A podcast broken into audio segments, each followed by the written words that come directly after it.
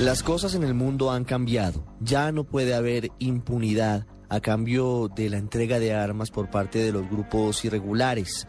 Ya no se pueden aceptar por parte de los estados los indultos, las amnistías y no pagar con ningún valor, ni de pena en cárcel, ni de perdón ofrecido, ni de reparación económica ante los grupos armados irregulares en los países. Todo ha cambiado gracias a la entrada en vigencia de la justicia internacional, entre otras cosas, gracias al Estatuto de Roma.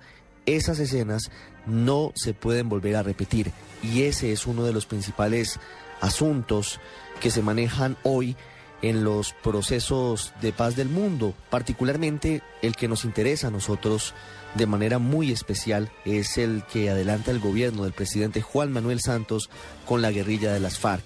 Y en medio de esa cero impunidad que se debe tener, hay un punto muy fuerte, que es el del reclutamiento de niños, de menores de edad, no solamente por parte de la guerrilla de las FARC, también por parte del ELN y de los grupos paramilitares. ¿Cómo abordar ese tema y cuáles son las experiencias de otros países en ese mismo asunto?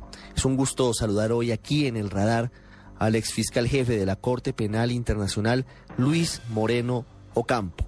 Doctor Moreno, buenas tardes. Buenas tardes, ¿cómo le va? Quisiera preguntarle inicialmente cómo recibió usted el dossier de Colombia cuando inició su trabajo en la Corte Penal Internacional en un conflicto tan complejo como el nuestro. Bueno, cuando yo empecé mi trabajo en la Fiscalía, mi primera tarea era elegir dónde abrir el primer caso. Entonces decidimos usar el criterio de vamos a meternos en los casos que tengamos los crímenes más graves. En ese momento, era el año 2003, los crímenes más graves ocurrían en nuestra jurisdicción, eran en Congo y en Colombia. La diferencia era, que, y por eso definitivamente no abrimos nunca un caso en Colombia, es que en Colombia los jueces estaban investigando. Vamos a acompañar a Colombia a ver qué está haciendo, pero en la medida que ellos hagan los propios casos, nosotros no tenemos que abrirlo. Esa, era mi, mi, obligación. Y así que seguimos ante todos esos años a Colombia muy cerca, muy cerca, pero nunca intervenimos porque Colombia realmente ha hecho un esfuerzo enorme en materia de justicia, que por supuesto se ha empeñado porque tiene tantos, hay tanto tanto delito que nunca es suficiente. Pero la verdad Colombia ha hecho un esfuerzo inmenso en materia de investigación y castigo del pasado y del presente. ¿no? Hablemos ahora del reclutamiento de niños, de menores de edad por parte de grupos armados. En varias ocasiones se han hecho denuncias sobre la posibilidad incluso de que el Ejército Nacional haya tenido como informantes a menores de edad. Y este asunto tiene tanto de largo como de ancho. Hablamos de la coyuntura por las FARC porque indudablemente van a tener que responder ante tribunales por este que es uno de los delitos más graves, pero también hablamos de lo que pasa con el ELN, de lo que pasó con los paramilitares y de lo que en algunos casos denuncian las comunidades sucedió con el uso de niños como informantes, dicen ellos, por parte de algunos integrantes de ejército. ¿Cómo se aborda en el marco de la justicia internacional un tema tan delicado como el reclutamiento de menores de edad para los grupos armados?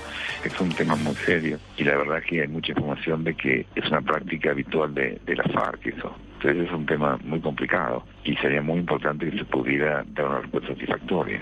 En realidad, de nuevo, en la Corte Constitucional menciona el tema y dice que es un tema que debe ser investigado y así que estuvo presentando información de cómo él estaba llevando las investigaciones sobre esos casos. Es un tema que está siendo tratado. Me parece que sería muy importante lograr si hay un acuerdo con la FARC que esa gente reconozca. Pues no solamente es un tema de castigar, me parece que lo importante es recuperar a esos chicos. Han tenido una educación muy complicada porque hay documentos que acreditan que la FARC toma niños hasta cinco años y para, para someterlo a entrenamiento militar y entrenarlo en cómo tiene que actuar como si fuera un soldado.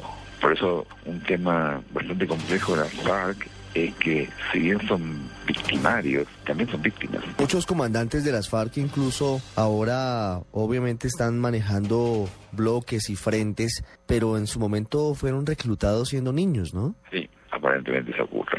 Bueno, por eso me parece interesante cómo se puede manejar el tema de un modo inteligente. Cuando usted llegó a la Corte Penal Internacional a ser el fiscal jefe, ¿qué le impresionó de, de esos casos que seguramente usted tuvo en su escritorio sobre el reclutamiento de niños por parte de las FARC?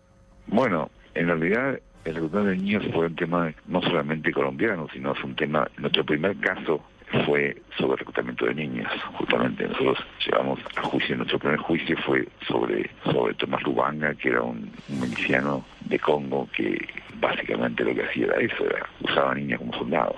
Y logramos la condena por eso. Y eso ocurrió también en Uganda. La verdad es que todos nuestros casos teníamos un problema de niños soldados. ¿Le impresionó el caso colombiano? Obviamente estamos comparándonos con países que tenían unas guerras cruentas muy dolorosas en África, pero Colombia también estaba en esa misma carpeta. ¿Cómo veía usted el caso de Colombia frente a ese reclutamiento de niños, frente a lo que pasó con Tomás Lubanga, por ejemplo? Es una cosa increíble porque justamente no puede comparar el nivel de, digamos, Colombia es un país mucho más organizado que Congo. Entonces, eh, eso era la paradoja, ¿no? Como un país con, tan sofisticado puede este nivel de violencia y este nivel de, criminalidad. Es una cosa lamentable. ¿Pudo tener alguna explicación usted de por qué Colombia, teniendo, como usted lo dice, un nivel avanzado, un nivel diferente en materia de justicia, en materia de, de respeto por los derechos, llegó a ese nivel de degradación para cometer, entre otros, esos delitos tan, tan graves como es el llevarse a los niños de las casas, llevarlos al monte, enseñarlos a utilizar armas, vestirlos eh, de camuflado y adiestrarlos, entrenarlos cinco años para la guerra? No, la verdad que es incomprensible. La verdad que es incomprensible cómo Colombia puede tener ese nivel de violencia. Usted me habla de, la posibilidad de buscar una solución inteligente a este asunto, que allí está y que lleva muchas décadas, porque lo, hemos visto acá. Los eh, guerrilleros de las FARC durante mucho tiempo han cometido ese delito, el reclutamiento de menores de edad. ¿Qué sugiere usted desde su experiencia para no estar irrespetando el derecho a la justicia de las víctimas, pero tampoco buscarle mayores dificultades al proceso de paz y a una eventual reconciliación entre los colombianos. Bueno, en eso fue muy importante esta reunión que armó la Corte Constitucional, porque el presidente en su primer día dijo muy claramente que él esperaba que de, este, de esta reunión surgiera un marco claro para que él pudiera aplicar en el proceso de paz. Y la verdad que hoy el magistrado, uno de los magistrados de la Corte Constitucional, explicó en detalle el fallo que la Corte está por sacar y que da un marco de la paz que puede ser partituras, pero bueno, por lo menos es muy claro qué es lo que se puede hacer y qué es lo que se puede hacer, que coincide con lo que ha dicho el fiscal de la Corte Penal Internacional. Entonces, en un sentido, me da la impresión de que a partir de hoy hay mucho más claridad en qué es lo que se puede pactar y qué es lo que no se puede pactar. Y ahora, bueno, habrá que ver qué ocurre, porque ahora habrá que ver si, si en estas condiciones se logra un, un acuerdo o no. Lo que es claro, y ya para finalizar, doctor Moreno Campo, es que no habrá impunidad absoluta frente a estos delitos. Las FARC, sus máximos cabecillas, deben admitir este crimen para de allí partir hacia la búsqueda de una solución, podemos decirlo a la colombiana, que permita no solamente reconocer esto, sino pagar algún tipo de pena, así sea simbólica, y reparar a las familias de estos niños y jóvenes, algunos de ellos muertos en combates. Sí, mire, yo creo que como usted dice, hay claridad qué es lo que se puede hacer y lo que no se puede hacer. Eh, veremos ahora si esto permite hacer un acuerdo o no, eso no sé, la verdad que no tengo idea. Veremos ahora, pero por lo menos hay una gran claridad, quedó muy claro qué es lo que el gobierno puede pactar y qué es lo que no puede pactar. Y en ese sentido, justamente la Corte Constitucional lo dice, ¿no? Dice muy claramente qué es lo que puede hacer y lo que no se puede hacer. Veremos ahora Cómo, cómo, termina la historia. Es Luis Moreno Campo, uno de los más importantes juristas en el mundo que conoce sobre justicia transicional, fue el primer fiscal jefe de la Corte Penal Internacional, nada más y nada menos, y está en Colombia, hablando de esa encrucijada en la que estamos, en la que no sabemos todavía cuál debe ser la dosis de verdad, cuál debe ser la dosis de justicia y cuál debe ser la dosis de reconciliación y de perdón para poder mirar juntos como una nación hacia adelante. Doctor Moreno Campos, siempre un gusto hablar con usted.